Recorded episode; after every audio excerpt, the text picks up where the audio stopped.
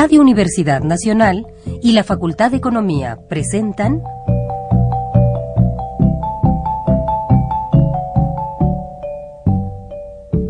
Los bienes terrenales.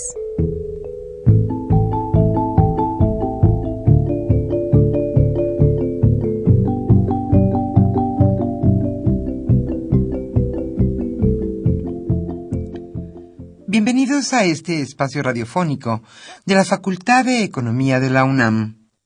Como cada semana, estamos aquí con ustedes para reflexionar sobre un tema interesante relacionado con la economía, la política, la cultura y las cuestiones sociales. En nuestra mesa de análisis participan destacados especialistas, quienes nos acompañan hoy en este estudio y como siempre, le invitamos a participar en este programa a través de sus llamadas telefónicas. Para nosotros es un gusto saber que usted desde su casa, desde su oficina o en el lugar donde se encuentre, se interesa en el tema que tratamos. Nuestro número 5536 8989. Repito con mucho gusto. 5536 89 89.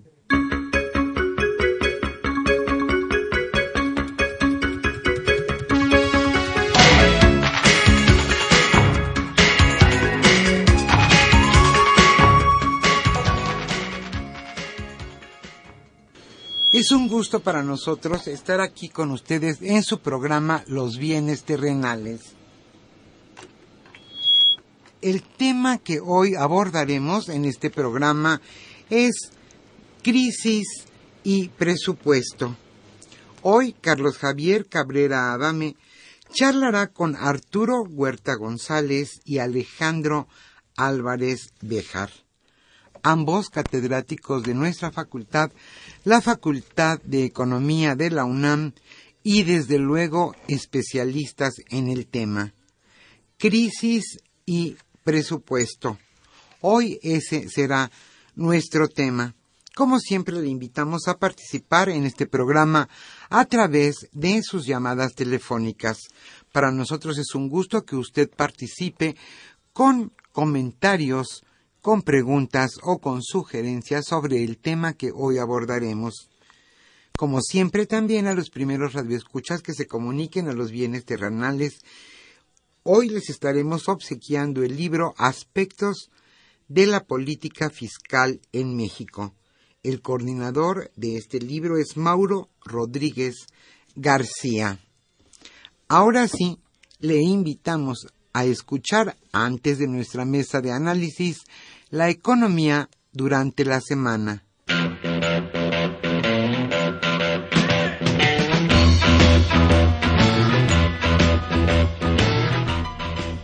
La economía durante la semana.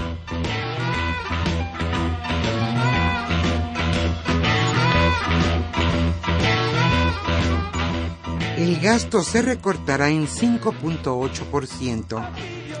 Para el próximo año, los contribuyentes tendrán que pagar un monto récord de 2.4 billones de pesos se recortarán 17 mil plazas de burócratas y el gasto público será 5.8% inferior.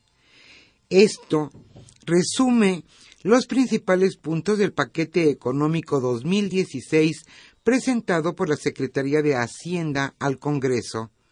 Los pagadores de impuestos deberán aportar 19% más que este año para hacer frente a la caída prevista de 30% en los ingresos petroleros.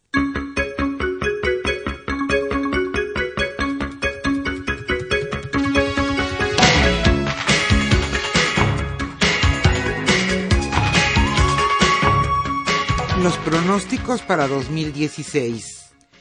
De acuerdo con el proyecto de paquete económico 2016, esto espera la Secretaría de Hacienda y Crédito Público de la Economía y del Gasto el próximo año. Crecimiento económico 3.1%. Inflación 3%. Tipo de cambio promedio 15.90. Precio del petróleo 50 dólares por barril y reducción del gasto 5.8%.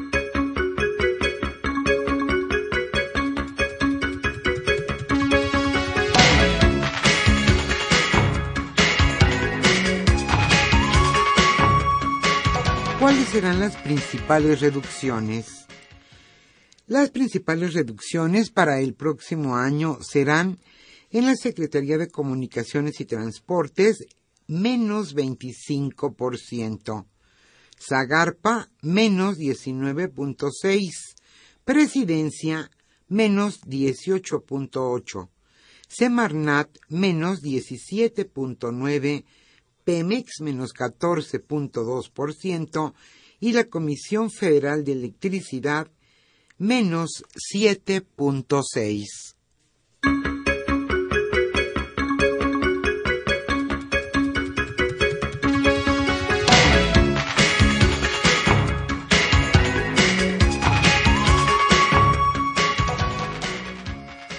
También para 2016 se liberalizarán las gasolinas. A partir del próximo año, los mexicanos podrán adquirir gasolinas a precios que cambiarán según el precio internacional. Esto de acuerdo con la propuesta de paquete económico que la Secretaría de Hacienda entregó al Congreso. Según la reforma energética, esta fluctuación sería en el año 2018.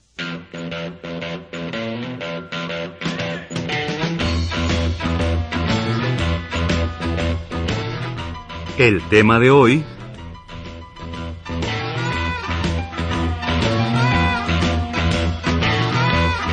Señalamos al inicio de este programa, el tema que hoy se abordará en nuestra mesa de análisis es crisis y presupuesto.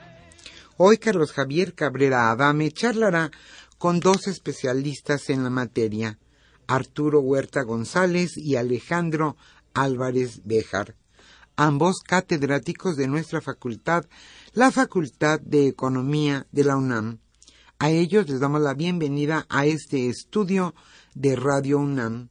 Y a usted, amable Radio Escucha, como siempre le invitamos a participar a través de sus llamadas telefónicas. Hoy estaremos obsequiando el libro Aspectos de la Política Fiscal en México.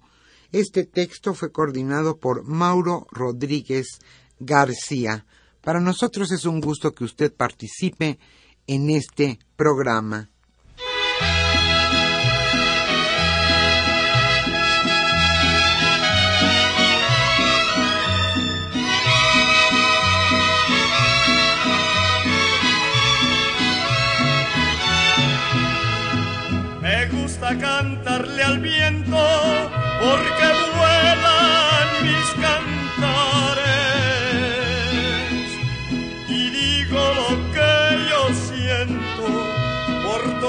Toditos los lugares. Aquí vine porque vine a la feria de las flores. Aquí hay una rosa oraña que es la flor de mis amores.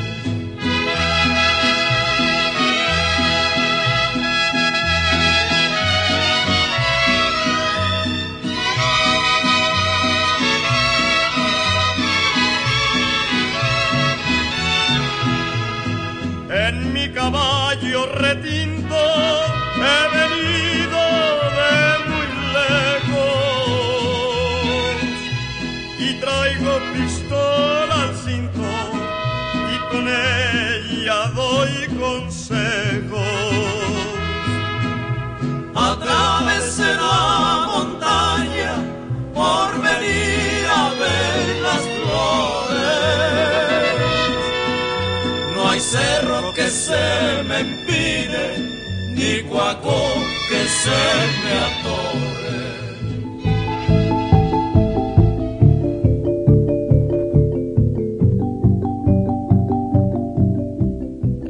Usted escucha los bienes terrenales. Nos interesa conocer su opinión. Le invitamos a comunicarse a este programa al teléfono 5536 89 89. Repetimos con mucho gusto, 5536 89 89.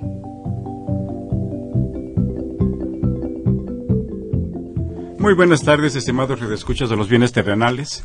Bienvenidos a una emisión más de este programa que con mucho gusto lleva a ustedes la Facultad de Economía y Radio Universidad Nacional Autónoma de México. Pues bien, como suele suceder en esta época del año, en este mes eh, patrio, eh, se presenta el paquete económico que envía el presidente de la República al Congreso. Este paquete económico se compone de los criterios generales de política económica, de la propuesta de ley de ingresos y del proyecto de presupuesto de, presupuesto de egresos de la Federación. Es un documento importante porque en él se plantean los objetivos, las estrategias que, se, que el gobierno eh, instrumentará en el año siguiente para darle rumbo, para conducir, para influir eh, en, la, en, el, en, la actividad económica. Eh, el pasado 8 de septiembre se envió este documento, este conjunto de documentos a la Cámara de Diputados y eh, hoy hemos, eh, como ya se, se, señaló en la introducción, invitado uh, y contamos aquí con la presencia de dos profesores que han estado en diversas ocasiones con nosotros para comentar el tema. Se trata de los doctores Arturo Huerta González y del doctor Alejandro Álvarez Bejar. Muy bienvenidos esta tarde. Este, ¿Qué opinión podemos tener? ¿Cuál es la impresión? Son documentos, habrá que decir además que son documentos extensos, largos, eh, los tres, eh, y es difícil en un par de días hacer una revisión pues detallada de dichos documentos, pero sí eh, se podemos plantear en este momento una impresión, una visión, ver, revisar cuáles son las líneas generales de estos documentos. No sé quién, Alejandro, Arturo, quieran plantear. Bueno, muy gracias por la invitación. Nos dicen que este paquete presupuestal es realista y responsable. Eh, ¿Por qué realista? Según ellos. Dice, bueno, hay contracción de los ingresos públicos por la caída internacional del precio del petróleo, por la caída de exportaciones petroleras. Eh, en el 2012, cuando este gobierno inició, los ingresos petroleros representaban el 40% de los ingresos públicos y en el primer semestre de este año esos ingresos petroleros solamente representan el 18.6% de los ingresos eh, eh, totales del sector público. Entonces, dicen, esta realidad, este entorno internacional que está afectando las finanzas públicas, dicen ellos, obliga al gobierno a restringir el gasto público. Entonces, en este 2015 han restringido el gasto por 124.500 millones de pesos y el próximo año lo van a restringir en 221 mil millones de pesos.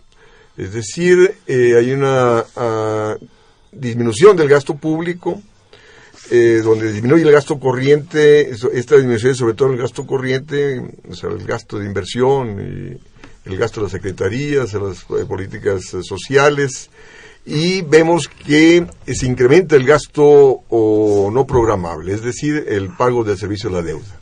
Trae un incremento de más de 12%, eh, evidenciando cómo la deuda pública ha venido incrementándose en este país y por lo tanto ante la devaluación, o sea, implica encarecimiento de la deuda externa, o sea, se necesita más pesos para comprar dólares para pagar la deuda externa.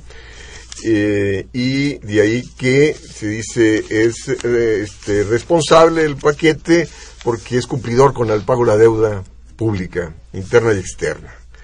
Pero la, la, cuestión es, efectivamente, o sea, ¿para quién es responsable este paquete? Es responsable para los acreedores. O sea, se disminuye el gasto público, se sacrifica el, crecimiento económico, va a haber desempleo de, de, trabajadores del sector público en todas las secretarías, excepto en la, en la Marina y en el Ejército, que es eh, donde sí se incrementa el presupuesto.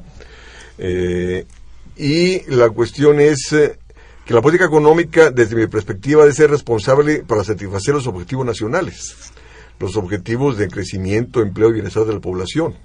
Y es un paquete presupuestal que es responsable en favor de los acreedores y a favor de, yo diría, del gran grupo económico nacional e internacional que viene incrementando su participación en la economía. Porque esta ah, disminución del gasto público va a ser, con, eh, eh, fíjate, solamente va a ser el 3%, la inversión pública va a representar el 3% del Producto Interno Bruto. O sea, eso implica un freno de la actividad económica tremendo. Pero hacen uso de la ley de asociación público-privada para que el sector privado pase a invertir donde el gobierno deja de hacerlo.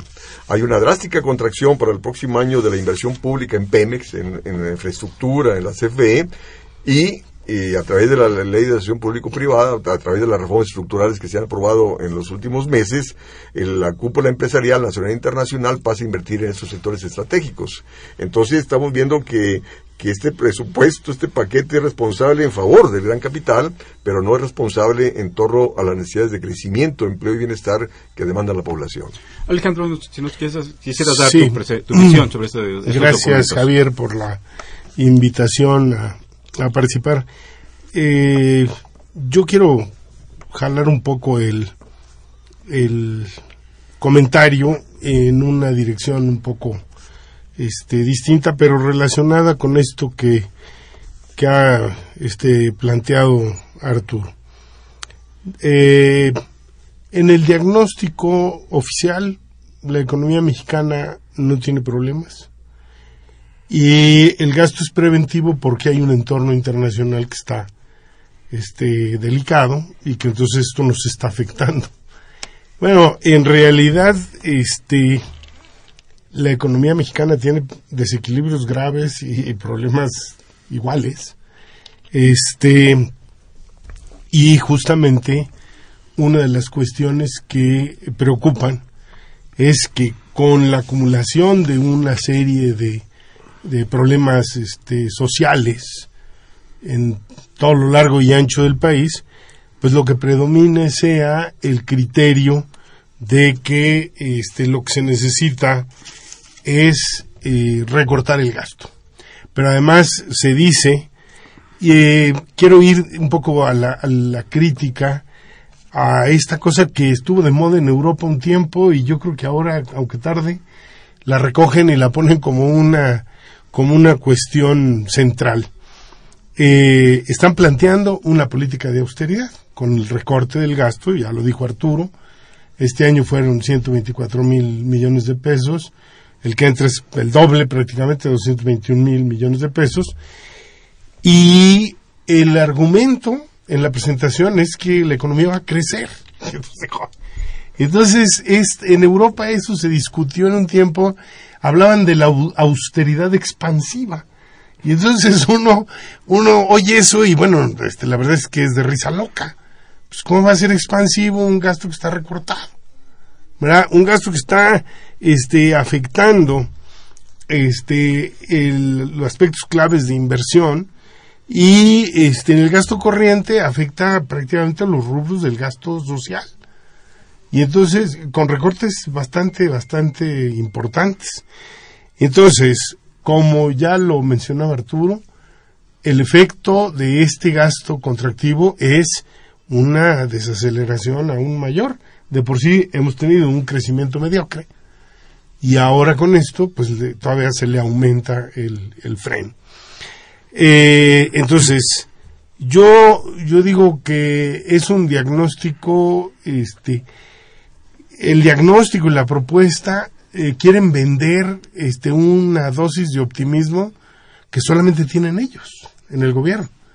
Este, no puede ser que se plantee una política de austeridad y que nos estén diciendo que va a crecer el empleo y que va a crecer la economía y que todos vamos a ser muy felices. Que es para el bien de las familias. Y que es para bien de las familias cuando estamos viendo esto.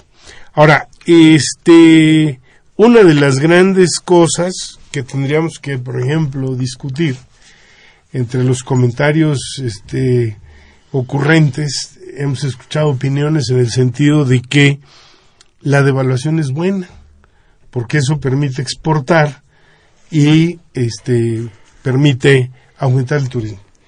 Pues sí, pero una parte importante del endeudamiento público y privado está contratado en dólares y cada vez que el peso se devalúa, pues el tamaño de la deuda aumenta.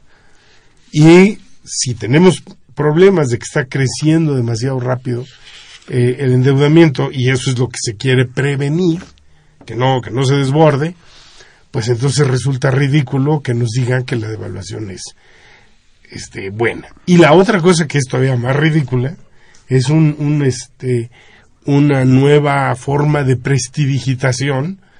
Eso de decir que hay una devaluación, pero la inflación no está resintiendo ningún impacto por eso. Los cinco, ¿no? Es, el nivel más bajo, dicen eh, desde es un, es, es un nivel histórico, históricamente bajo. Digo, bueno, pues ya estamos en la este, magia total, porque estas cosas son realmente eh, insólitas. Este, discutidas en serio, ¿verdad? Pues lo que, lo que estamos haciendo es, en realidad, introducir un factor nuevo de desconfianza porque este, las cifras oficiales estas nadie las cree.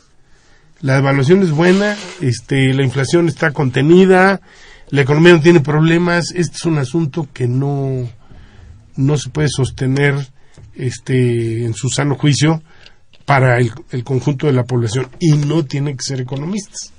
La gente que no es economista sabe que estas cosas no, no, no están, digamos, este, eh, sustentadas. El problema clave, y yo creo que el fondo del asunto, no es tanto que la crisis internacional y en especial la caída del precio del petróleo nos vino a descontrolar la, la, la, cosa y a desdibujarla. En realidad la pregunta aquí es, ¿por qué no nunca previeron que había que despetrolizar las finanzas públicas? un tercio de los ingresos presupuestales del Estado están sustentados por Pemex. Y eso se debe a que se usó a Pemex para cubrir un faltante fiscal que era la aportación de los grandes grupos monopólicos que no pagan impuestos. Entonces, este es el debate ahora. Si ¿por qué en lugar de recortar el gasto no nos planteamos el asunto de cambiar a fondo la política fiscal y hacer que el que más gane que más pague de impuestos. En este caso diríamos, no que más pague, sino simplemente que pague, porque han estado un rato sin pagar. Evadiendo.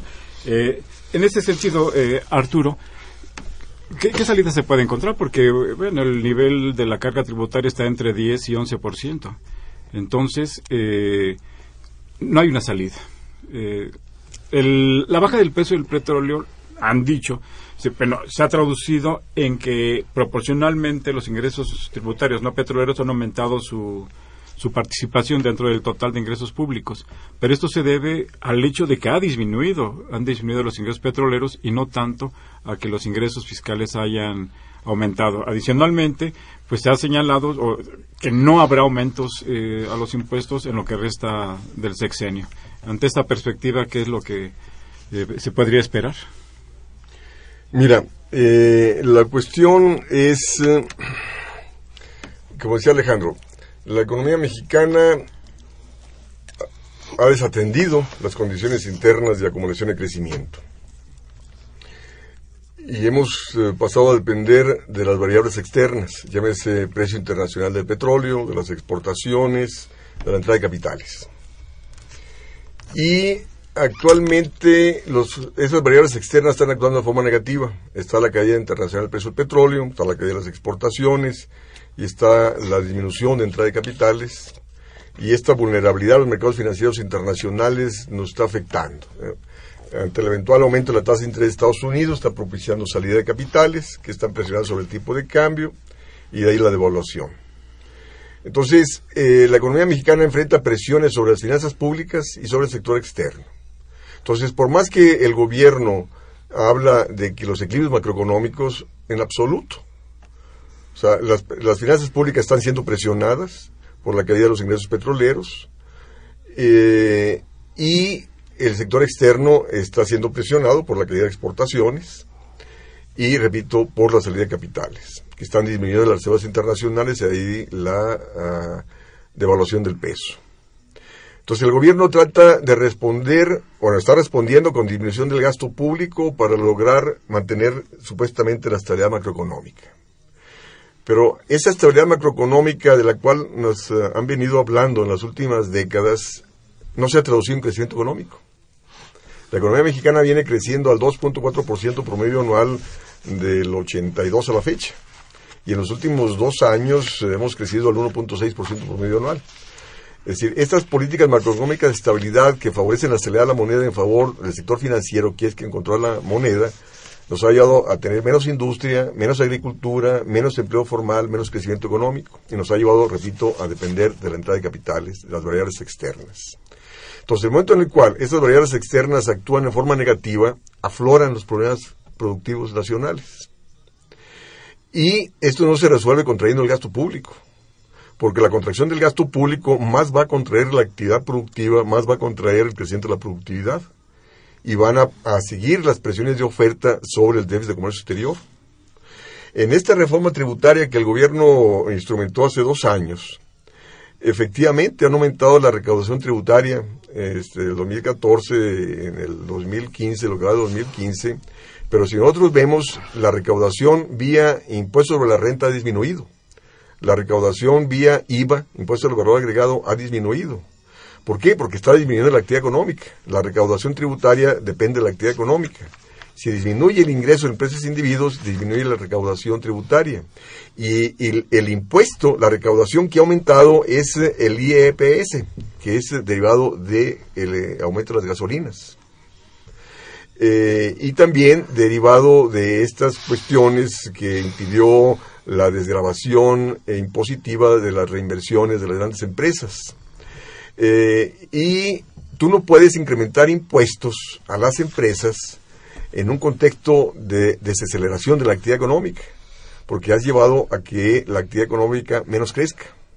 En la nueva reforma que se, acaba de presentar, en la propuesta del paquete que se acaba de presentar hace dos días, eh, exoneran del pago de impuestos a las pequeñas y medianas empresas. O sea, que pueden deducir la reinversión del pago de impuestos a las pequeñas y medianas empresas. Pero las que mantienen la actividad económica son las grandes empresas. O sea, ese tratamiento no se da a las grandes empresas. Ahora, lo que hay que señalar también es que no es un, o sea, que no hay inversión no porque los impuestos sean altos. Como ya decía Alejandro, las empresas eluden, evaden siempre el pago de impuestos. Es decir, lo que mantiene frenada la actividad económica es que el gobierno no gasta. ¿Por qué? Porque mantiene la austeridad fiscal.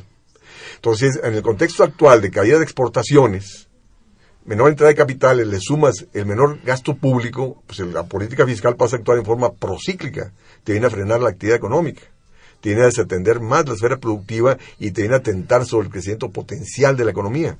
La economía mexicana no tiene condiciones de crecer ya arriba del 2.6%, del 2.4%.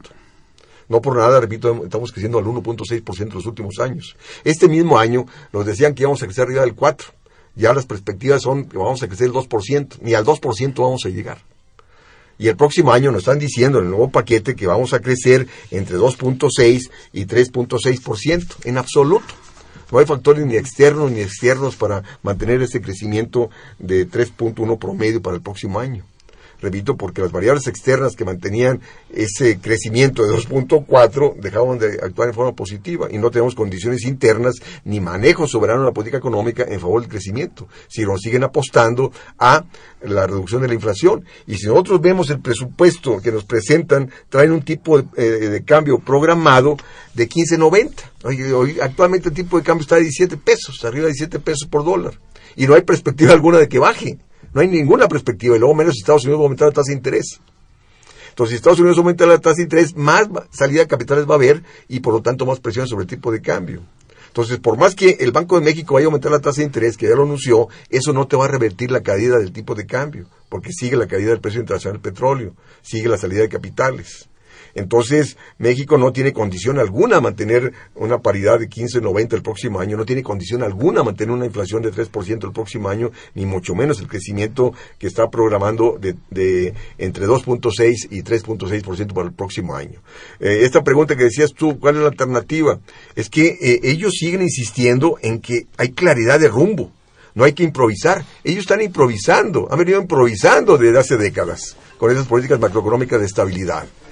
Ellos han venido improvisando con esas reformas estructurales de, políticas de venta de empresas porque no dan cierto. O sea, la economía mexicana no está creciendo.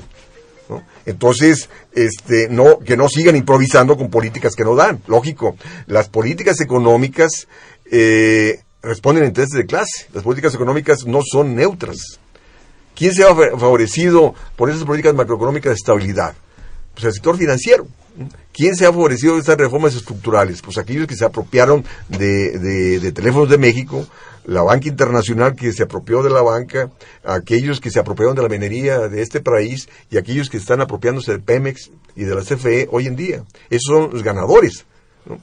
al cual responde el gobierno. En efecto, como han mencionado, pues eh, el, el, estancamiento económico y el bajo crecimiento no es una cosa de este año ni del pasado ni del primero del señor eh, Peña Nieto y se prevé que va a continuar la situación. El, yo simplemente quisiera ilustrar la situación con algunos datos que se presentaron en el censo económico que se divulgó en, eh, hace dos meses, en el mes de julio. Ahí lo que se espera es que la tasa de crecimiento de, los, de las unidades económicas fue de 1.9% entre 2009 y 2014, cuando había crecido al 3.7 entre 2004 y, 2.9, eh, y 2009 y la generación de empleo 1.3% eh, en, en, este mismo periodo entre 2009 y 2014. Es decir, ha disminuido la tasa de crecimiento del empleo, ha venido disminuyendo también el crecimiento de las unidades económicas. Y esto se junta con, otro, con otra información que se proporcionó también en el mes de junio en la encuesta nacional de ingreso-gasto de los hogares, donde eh, se puede observar que el ingreso de las familias mexicanas ha disminuido de una manera eh, constante desde el año 2006 en, promedio, el ingreso de las familias entre 2006 y 2014, que fue el último levantamiento, es de 16.3%. esta disminución entre los diferentes deciles, entre los 10 deciles que conforman eh, el informe, pues es eh, varía, pero el más bajo disminuyó 7.9% y como ya dije, el promedio 16.3%. Entonces se ha disminuido el ingreso se ha disminuido el empleo, se ha disminuido el crecimiento de las unidades económicas y ahora se presenta un, documento en donde el gasto de capital, inversión en capital disminuye 21%, que se ubica más o menos en 4% del Producto Interno Bruto, uno de los niveles más bajos, eh, ya no comparados con la época de, los gobiernos eh, desarrollistas, sino comparado con los gobiernos de Fox y de, y de Calderón. Ante esta situación, Alejandro, que sin, sin imbuir, sin mandar un mensaje demasiado pesimista a nuestros estimados redescuchas, ¿qué, se puede esperar? Yo, yo creo que, a ver, la, la parte, yo creo que es un, es un este, riesgo eh, y además cuando se enfatiza tanto este, los escenarios falsamente optimistas, hablar de los hechos tal cual son, este, parece como una visión este, extremadamente pesimista. Yo creo que tenemos que eh, este, enfrentar eh, los problemas a fondo y una primera cosa es que hay que identificar la magnitud real que tienen. Por ejemplo, con estas cosas de los datos de la encuesta de, de ingreso-gasto 2015 y comparamos con la de 2012, para referirnos nada más a lo que ha pasado. En los dos últimos años. Los últimos años. Bueno, ahí aparecen 2.29 millones de desocupados, pero hay que sumarle 5.9 millones de trabajadores disponibles que dicen que perdieron el interés porque no encontraban empleo. Luego, 2.6 millones que tenían interés bajo por un contexto que les impide buscarlo. Y luego, más de 3.7 millones sin ingresos. Bueno, si esto es así, yo diría que sin maquillaje, la desocupación real anda rondando los 14 y medio millones de, de personas. Bueno, eso es una barbaridad. Pero es otra barbaridad que las autoridades económicas del país digan que la economía mexicana no tiene problemas. Claro. ¿Cómo? Si, no tomar nota de esta situación y decir nuestro compromiso inquebrantable, como está señalado, es con la estabilidad macroeconómica y financiera, bueno, es muestra un grado muy importante de insensibilidad ante los grandes problemas eh, de la población. Eh, vamos a hacer una pausa y regresamos a los bienes terrenales.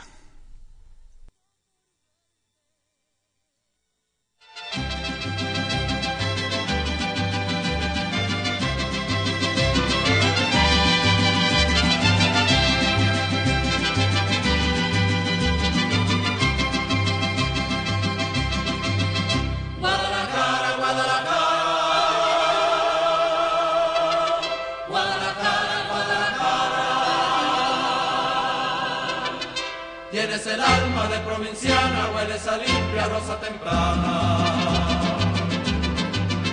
Ave de cara fresca del río, son mi palomas tu caserío. Guadalajara,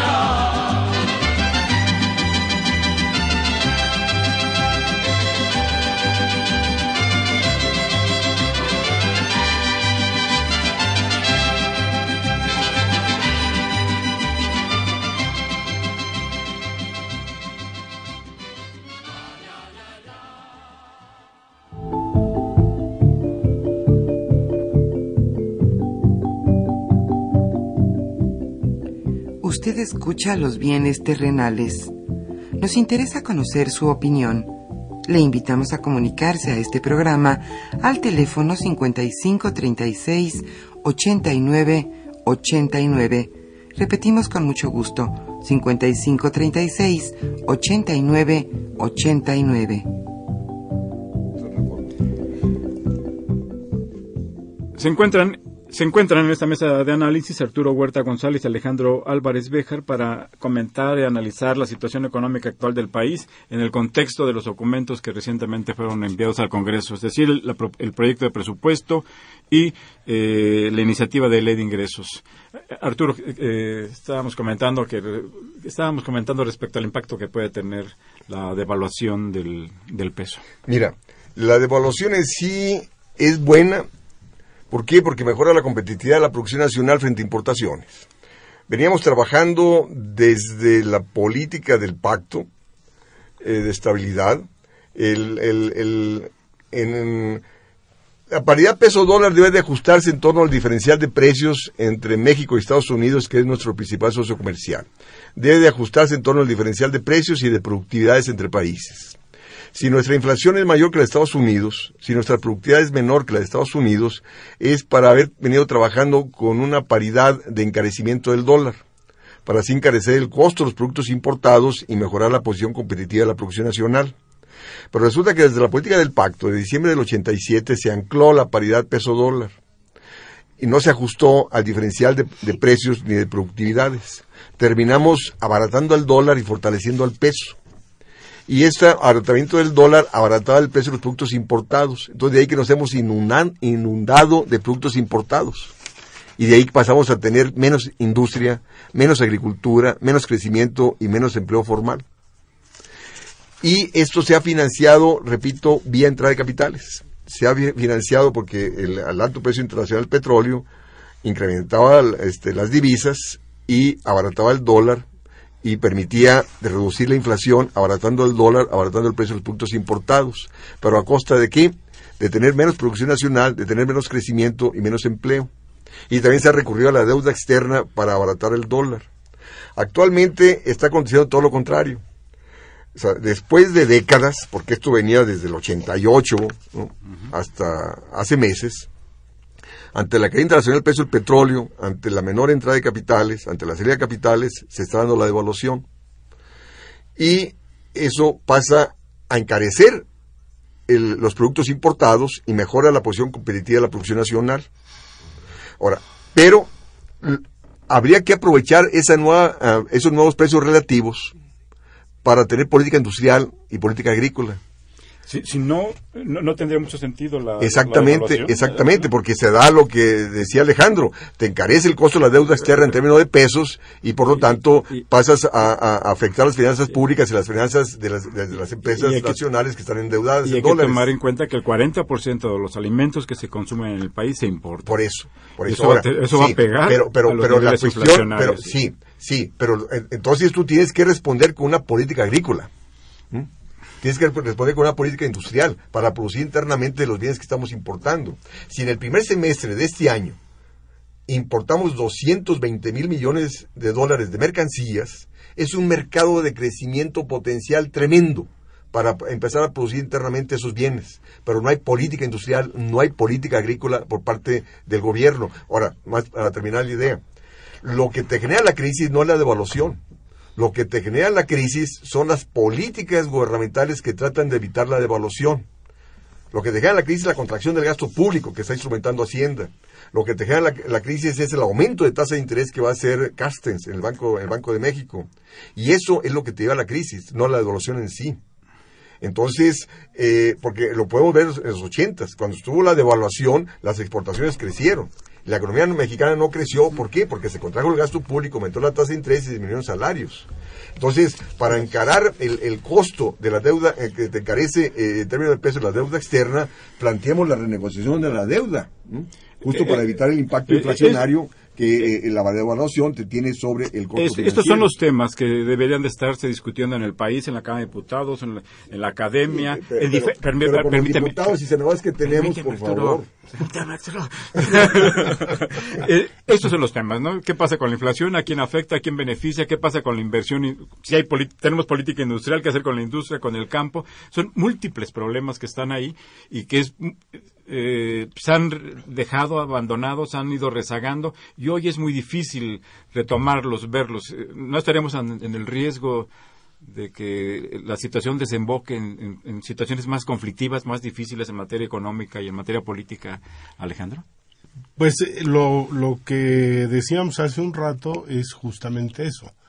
Es decir, este, eh, con esta política de recortes de gasto, en realidad lo que se está haciendo es profundizar una tendencia a la desaceleración de la economía que ya tiene un rato largo. Bastante. ¿no? Y entonces, esto eh, me parece una irresponsabilidad, es más, una mentira, sostener que va a crecer la economía, va a crecer el empleo con una política de reducción del gasto. Eso no, Y el bienestar de las familias. y el bienestar de las familias, eso no va a pasar.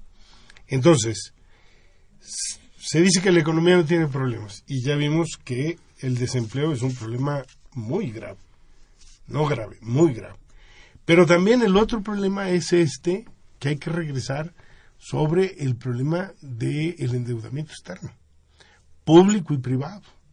Estamos hablando de endeudamiento eh, privado, 114 mil millones de dólares, según cifras que yo tengo, y 158 mil millones de deuda del sector público. Y no se está incluyendo la deuda de las empresas productivas Dólares. en dólares. Los- los- Estamos hablando de dólares. Bueno, pues entonces ahí ya tienes tú 270 y pico mil millones de dólares involucrados. Si el costo financiero de eso aumenta, pues es un problema mayúsculo. Y en lo que se está con este paquete recesivo y de recorte, lo que se está queriendo es destinar, recortar al sector social, avanzar ahí en los programas de privatización, en educación, en salud, en seguridad social, y como Arturo dijo al principio, aumentar el gasto no programable, que es este los pagos de deuda y el asunto de seguridad. Bueno, esos son rubros que también, si el presupuesto base cero fuera como dicen, deberíamos discutir también eso. Hay que acabar con inercias, pues a ver, vamos viendo cuánto se lleva el pago de deuda para el beneficio del capital financiero. Y la otra cosa, que sí hay que planteárselo, estamos usando miles de millones de pesos en una estrategia de seguridad cuando están aumentando las violaciones a los derechos humanos, están aumentando las muertes violentas, están aumentando los hechos de violaciones gravísimas a los derechos humanos y la droga sigue circulando por todos los rincones. Entonces, si bueno, estamos gastando una millonada y aquí no se corrige, yo creo que es tiempo de plantearse el problema de si realmente el enfoque de una lucha militarizada contra el narco es correcto o no es correcto a la luz de lo que tenemos hasta ahorita. Y yo creo que los indicadores dicen que eso no sirve ya más para nada. Ese tiene que ser el debate si la base técnica del presupuesto cero fuera consecuente, porque nos, nos debería llevar a plantear, ¿tiene sentido estar pagando estos niveles de servicio de la deuda? ¿Tiene sentido estar gastando tanto en defensa si lo que está haciendo es aumentar y generalizarse la inseguridad? Yo creo que no. Eh, si les parece, Arturo, cedemos un momento el micrófono a nuestros radioescuchas. Y Alejandro. Sí. Don Jesús Ríos, un saludo. Eh, plantea cómo modifica el diseño del presupuesto base cero el obligado recorte presupuestal adicional. Este. Bueno, es que eh, el gobierno tenía que justificar el recorte presupuestal con una nueva metodología. De ahí que inventó el presupuesto base cero. Y si vamos a empezar desde cero, vamos a romper inercias. Pero resulta que todo se recorta, excepto el presupuesto para el pago de la deuda y el presupuesto para las Fuerzas Armadas. Para la deuda aumenta, ¿no? Como ya dijimos, sí. casi Y para 15%. la deuda Casi aumenta. 15%. Don Leopoldo Ruiz, eh, gracias por llamar, lo hace de Coyoacán, él es profesor. Plantea cómo es el comportamiento de la economía en el mundo actual. Bueno, Mira, ya se ha dicho, hay un entorno Es- es- complicado. está está este, Japón en recesión, muchos países europeos están en recesión, eh, Rusia está en recesión, Brasil está en recesión, Canadá está en recesión, eh, Estados Unidos dicen que está en crecimiento, pero no tiene crecimiento sostenido y si aumenta la tasa de interés, pues menos va a crecer. Eh, en, China. en China se está desacelerando, eh, después de haber crecido al 13%, el año pasado creció un 7%, ahora actualmente tiene problemas para mantenerse el 7%. Brasil, no hay Rusia, motor. o sea, esto pasa a evidenciar que no hay motor externo de crecimiento, ni mucho menos motor interno, en el momento en el cual el gobierno contrae el gasto. Arturo Báez Hernández, eh, habla de la Benito Juárez, él es contador, gracias por su llamado al teléfono. Fla- Fabio, eh, Flavio Aguilar eh, García, eh, es economista, habla de Iztacalco, pregunta cuáles son los, eh, las propuestas concretas de los, exponentes, de los ponentes para dar un viraje a la crisis que se vislumbra. Híjole, ahora sí. Mira, en un minuto. En un minuto. En un minuto. En un minuto. bueno. Ahí les recomiendo mis libros que tienen. este. Pues, Mira, el momento en el cual el gobierno le dio autonomía al Banco Central, perdió el monopolio del dinero. O sea, el gobierno no puede financiar su gasto con, con- eh, controlando el dinero. Tiene que trabajar con la austeridad fiscal. Y eso lo ha llevado a contraer el gasto público, lo ha llevado a vender el país. Entonces, eh, estamos viendo en Europa, gobierno que no controla la moneda no tiene política económica alguna. Entonces, tenemos que regresar a que el gobierno controle el dinero, que tenga el monopolio sobre el dinero para financiarse con él. Y eso no va a ser inflacionario si el gobierno lo canaliza a impulsar el sector agrícola, el sector industrial, a incrementar la productividad y el empleo. Eso no sería inflacionario. Sino el gran capital le quitó el control del gobierno, el control de la moneda al gobierno para achicar su tamaño y participación y para acentuar el proceso de privatización y extranjerización de la economía tal como está aconteciendo. Esa sería la solución desde mi perspectiva. Hay que subordinar lo financiero en favor del pleno empleo. Ahí está la respuesta de, Arturo. Toma un poco más de un minuto, pero bueno, ahí está. Jesús Hernández, gracias por llamar. Habla de, de Nezahualcóyotl. Él plantea, él- bueno, él, gracias por su opinión, y señala eh, tratar el tema de la agricultura, ya que es un gran problema, eh, que más del 50 de la, eh, que es un gran problema, que más del 50% de los productos se importen. Tomamos en cuenta, don Jesús Hernández, es un tema al que regresaremos una vez más en una próxima emisión del programa. José Guadalupe Medina eh, también habla de Nezahualcóyotl, él es pensionado. Pregunta, ¿el presupuesto 2016 qué aspectos económicos apoya? eh, apoya? ¿Hay presupuestos? ¿Hay una parte que, que sea útil para la economía? Bueno, yo, yo creo que han, han hecho un, un planteamiento, yo creo que se sigue manteniendo la idea de que eh, se tiene que meter gasto de infraestructura. En estos diseños, ahora, llama la atención que eh, el Banco Mundial va a supervisar la parte que se va a gastar en educación, salud y seguridad social y el gobierno mexicano va a decir por dónde quiere caminar con el caso de la, del gasto de infraestructura.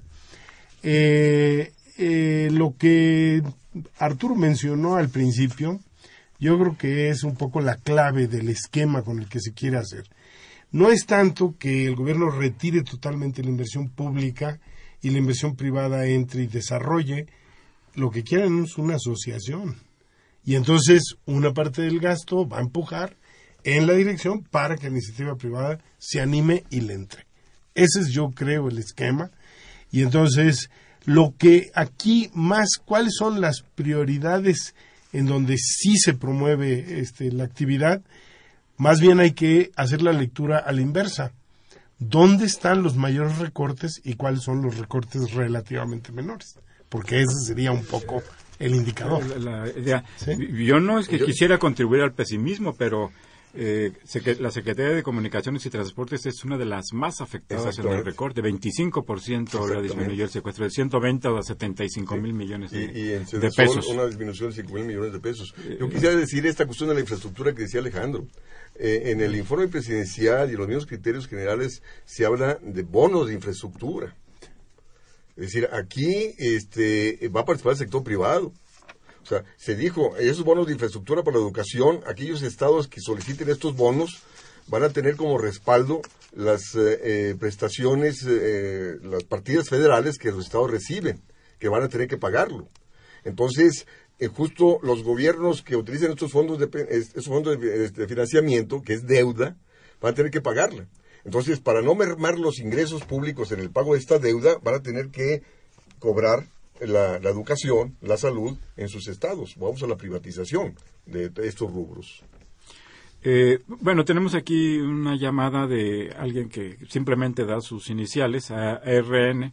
Le enviamos un cordial saludo y plantea, ¿por qué en los planes de estudio de la SEP no se enseñan los temas financieros y económicos en la educación básica? Si en la de adultos esos temas son totalmente extraños.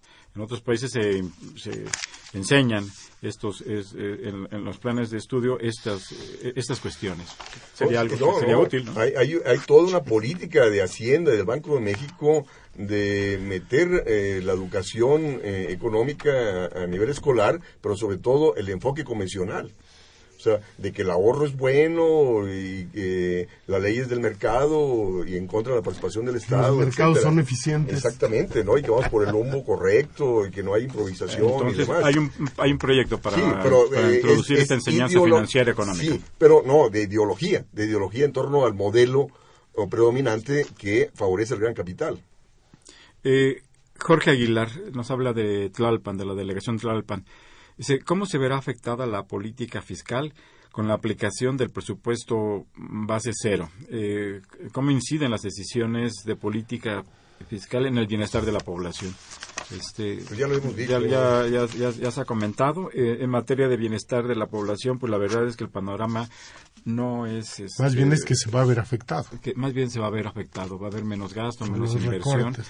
Y hay un tema que tú, mencionabas hace un momento, Alejandro, del el problema del desempleo. Y hablabas de una tasa aproximada de 14%, que dentro de las varias tasas que presenta INEGI de la ENOE, hay tasas que nos permiten ver más allá de la simple tasa de desocupación abierta, pero ahí esto tiene que ver con la desigualdad económica que aparte de que hay desempleo, las personas que tienen empleo perciben eh, ingresos muy bajos. un porcentaje muy elevado percibe hasta dos salarios mínimos, que son cuatro mil, pesos al mes. Hacer una acotación.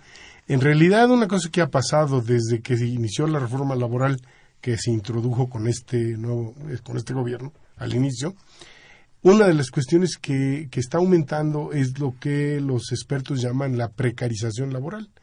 Se están destruyendo empleos relativamente bien pagados, digamos de más de cinco salarios, y se están generando empleos de dos salarios mínimos o tres salarios mínimos, y esto es lo que está ocurriendo. Hay jornadas más largas, no hay prestaciones, no hay derechos, este, no tienen sindicato, eh, etcétera, etcétera. Y entonces lo que estamos viendo es un deterioro laboral profundo por este fenómeno. No es solo el problema de desempleo, que en realidad la cifra que yo daba era una cifra absoluta, no, no porcentual, son 14.5 millones de des- desocupados, sumando todo lo que mencionan ahí. Pero el punto, el punto central es que los que están ocupados están en transición de perder los pocos, las pocas prestaciones que tenían y los nuevos entrantes ya entran sin ninguna prestación. Ese es lo del impacto de la reforma laboral. Por eso, la crítica a las reformas neoliberales no es nada más una crítica ideológica. La gente lo está sufriendo en carne propia, qué es lo que le está pasando con su nivel de vida. Eh, Gabriela Suárez eh, habla de Xochimilco, es estudiante. Dice, el problema más grave de este país se llama corrupción. A todos los, nivel, a todos los niveles. Si estamos en crisis, ¿por qué hacer un aeropuerto de, de- tan, tan, tan costoso? ¿Por qué hacer un corredor de Chapultepec en lugar de tapar baches? La respuesta es muy sencilla. Para que ganen dinero parientes, compadres y amigos. Todas las obras son otorgadas de manera turbia. Ese es otro problema, la impunidad y la corrupción. ¿no? ¿Algún comentario? Sigue, sigue, sigue. sigue. Manuel Munguía, de Iztapalapa, él es economista, un saludo le enviamos. No solo por ser economista, sino por estar escuchando. Por ser radio escucha. La desaceleración y la deflación, consecuencia de la represión de salarios y consumo, llevarán a la misma ecuación del gobierno de desperdicio y suntuosidad y un pueblo pobre de y un pueblo pobre. 4.7 billones de pesos volverán a desperdiciarse en lo mismo, en la misma política por imponer una razón a fuerza de engaños y mentiras. Don Manuel, dado su comentario al aire. Saúl Contreras Holguín, de, de Gustavo Amadero, él es jubilado, dice, todavía no entiendo cómo nos va a beneficiar la reforma, la reforma energética. Si otros van a vender el petróleo, nosotros qué vamos a ganar. Mira, el gobierno esperaba con esta reforma petrolera recibir 50, 50 billones, o sea, 50 mil millones de dólares. Eh, pero resulta que ante la caída internacional del precio del petróleo, los inversionistas están viniendo para apropiarse de los pozos petroleros, pero no para invertir. Entonces, al no venir esta inversión extranjera, pues lógico, se están disminuyendo las reservas internacionales, están presiones sobre el tipo de cambio. Ahora, la cuestión es que en el momento en el cual estos empiecen a participar, pues se van a apropiar de la renta petrolera. O sea, si el gobierno está viendo disminuidos sus ingresos tributarios por el petróleo, eh, solamente está recaudando 18.6%, antes recaudaba 40% de sus ingresos totales, pues va a recaudar menos en el momento en el cual tenga que con- compartir la renta petrolera con los inversionistas ¿y qué va a pasar, extranjeros. ¿Qué va a pasar? Entonces viene crisis fiscal. ¿Y qué va a o sea, pasar? no van a tener condiciones de pagar la deuda, ni interna ni externa. Eso es preocupante, ¿no? Exactamente, Muy preocupante. exactamente, sí. Entonces, y no van a poder incrementar impuestos en un contexto de recesión económica. Entonces vamos a una crisis de proporciones. O sea, la crisis de los ochentas se va a quedar corta con respecto a la crisis que viene. Híjole. O- Ojalá Y eso no que- es pesimismo, es realismo. Este, ojalá con- que con quien quieras. No, pues ya está al aire tu opinión. Ya, ya circuló. Alejandro, eh, nos quedan un par de minutos. Sí, bueno, yo, yo digo que eh, dada la complejidad de la situación y dadas las fórmulas con las que según esto se quiere resolver la problemática, es muy importante discutir cuáles son los problemas realmente centrales, dónde hay que poner el énfasis y cómo encontrar una ruta de veras de salida. Este, estamos llegando por situaciones internacionales y nacionales a, diría yo, un momento de clara desorganización del modelo mismo neoliberal. Y entonces este asunto de pensar alternativas se está poniendo hoy a la orden del día, porque Es lo urgente. Eso es lo urgente, Escuchar las porque- opiniones de Arturo y las otras, las Exacto. tuyas, las que todos Sí, tenemos. el- el- el no, problema- perdón, pe- perdón que te haya interrumpido. No, no, no. Es- esa es un poco mi reflexión, que entonces, eh, para que la gente no se quede con la, con la sensación de que qué panorama pesimista, yo diría es un panorama realista y cuando uno enfrenta una situación difícil, lo primero que hay que hacer es reconocer el tamaño del problema y luego empezar a pensar en cómo salir de eso. Entonces, es una contribución pequeña la que hacemos, pero es útil porque ayuda a desarrollar esto que se mencionó aquí, la importancia de contar con una cultura económica para que la población oriente sus decisiones. Los 30 segundos. 30 segundos. El problema es político. Si, ¿dónde va a estar, dónde está la correlación de fuerzas políticas para frenar este modelo neoliberal? y anteponer políticas económicas en favor del pleno empleo, en favor del bienestar de las familias. Es decir, la gente tiene que movilizarse para exigir al gobierno y al Congreso políticas económicas que satisfagan las demandas nacionales. Yo estoy totalmente de acuerdo con lo que ustedes han planteado. Es revisar la situación del país, tomar medidas, es urgente. Somos un país con 120 millones de habitantes que vivimos.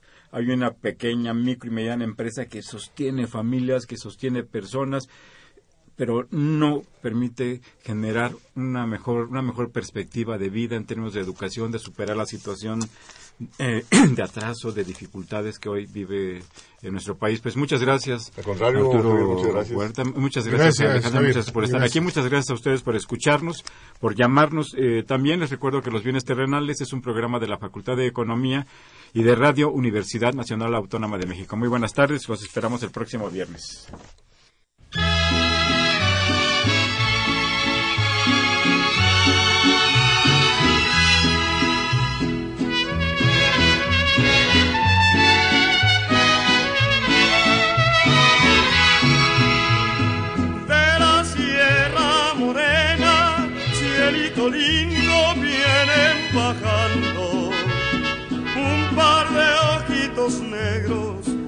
Cielito lindo de contrabando de la Sierra Morena, cielito lindo un par de ojitos negros. Agradecemos su atención y participación en este programa a través de sus llamadas telefónicas y la invitamos la próxima semana a la misma hora en otro programa más de los bienes terrenales. La coordinación general fue de Carlos Javier Cabrera Adame, la coordinación académica de Aníbal Gutiérrez, Roberto Cabral, Alejandro Pérez Pascual, Rubén Antonio Miguel y Leonardo Lomelí Vanegas. En los controles técnicos, nuestro compañero Humberto Sánchez Castrejón y en la voz y producción su amiga Irma Espinosa, quien se despide de ustedes y le desea un agradable fin de semana.